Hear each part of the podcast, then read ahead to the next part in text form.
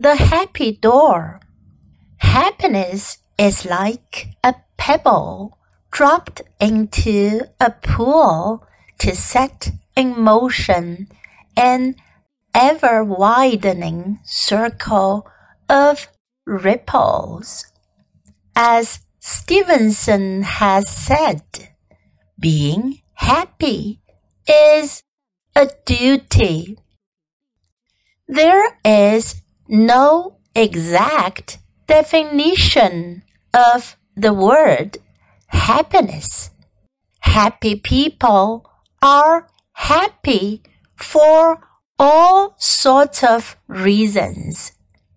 The key is not wealth or physical well-being. Since we find beggars, invalids, and so-called failures who are extremely happy. Being happy is a sort of unexpected dividend.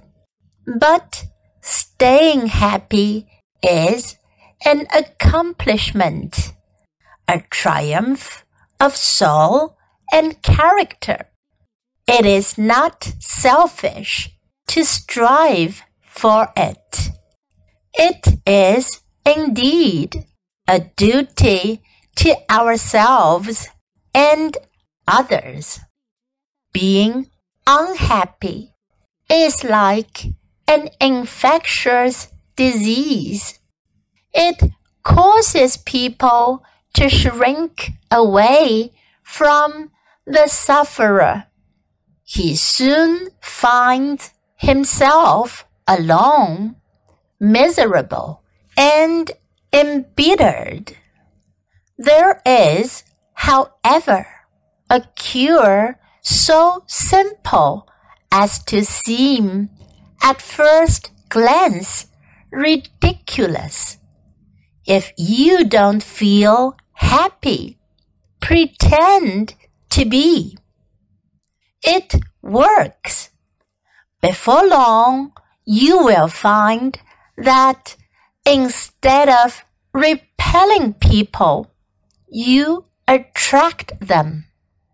You discover how deeply rewarding it is to be the center of wider and wider circles of goodwill. Then the make believe becomes a reality. You possess the secret of peace of mind and can forget yourself in being of service to others. Being happy once it is realized as a duty and established as a habit opens doors into unimaginable gardens thronged with grateful friends. Happiness is like a pebble dropped into a pool to set in motion an ever widening circle of ripples. As Stevenson has said, being happy is a duty.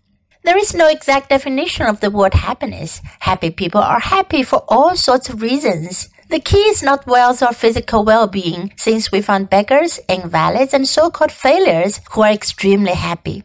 Being happy is a sort of unexpected dividend, but staying happy is an accomplishment, a triumph of soul and character. It is not selfish to strive for it. It is indeed a duty to ourselves and others.